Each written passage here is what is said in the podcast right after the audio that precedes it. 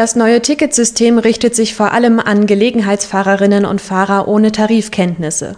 Die müssen nicht mehr vor Fahrtbeginn die Haltestellenaushänge nach dem passenden Fahrschein durchsuchen. Die Frage nach Kurzstrecke, Einzelfahrschein oder doch Tagesticket soll dann nicht mehr von den ÖPNV-Nutzenden, sondern von der Fertig-App beantwortet werden. Jasper Mertens vom Regionalverband Großraum Braunschweig hat's ausprobiert.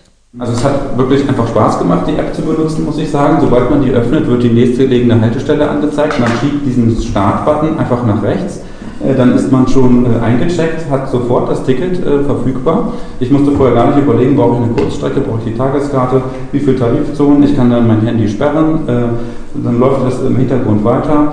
Ähm, und jetzt sehen wir hier gleich das Ende der Fahrt. Dann wird erkannt, aha, die Fahrt ist vorbei, ich bin zu Hause oder auf der Arbeit. Dann wird dieser Countdown gestartet in der App und ähm, wir sehen jetzt gleich, dass der herunterzählt. Ähm, das war in dem Fall alles okay. Die Reise wurde äh, abgeschlossen. Es wurde richtig erkannt, dass ich mich äh, nicht mehr in Mission Bahn befand. Äh, und ich kriege hier die Abrechnung für das Ticket, das ich für die Fahrt gebraucht habe. Bei einem versehentlichen Einchecken kann die Fahrkarte storniert werden, wenn man sich noch nicht von der Einstiegshaltestelle entfernt hat. Und wer sich beim automatischen Ausloggen mittels GPS nicht sicher ist, kann das auch selbst in der App tun.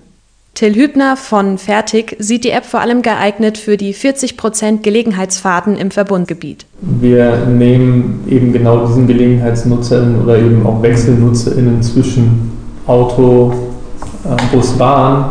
Ich muss nicht vor dem Fahrkartenautomaten stehen und überlegen, wie viele Stationen fahre ich jetzt. Ich muss nicht morgens überlegen, fahre ich, muss ich mir eine Tageskarte kaufen, sondern ich fahre einfach bei der Anmeldung in der App kann eine Kreditkarte, eine Lastschrift über Klarna oder Google bzw. Apple Pay als Bezahlmethode ausgewählt werden. Fertig gilt sowohl in den Regionalzügen als auch in den Bussen und Straßenbahnen im VRB-Gebiet.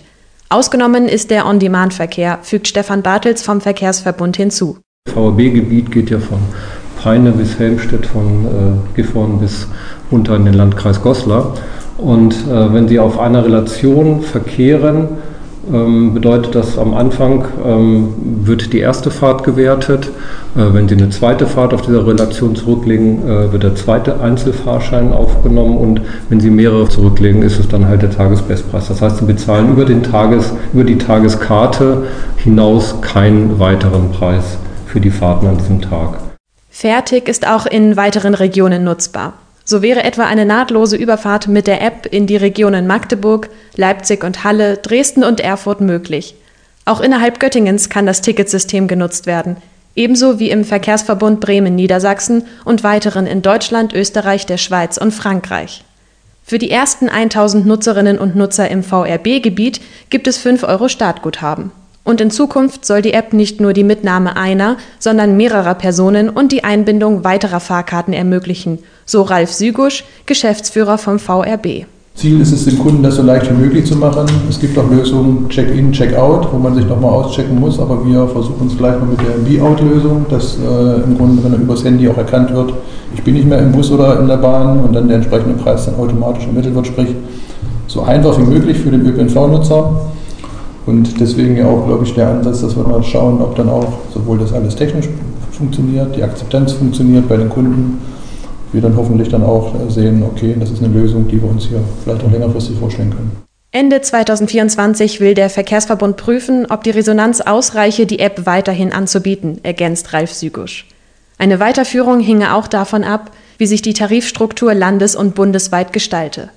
Für alle Fälle und davon unabhängig kann für die ÖPNV-Fahrten aber trotzdem weiterhin die VRB-App genutzt werden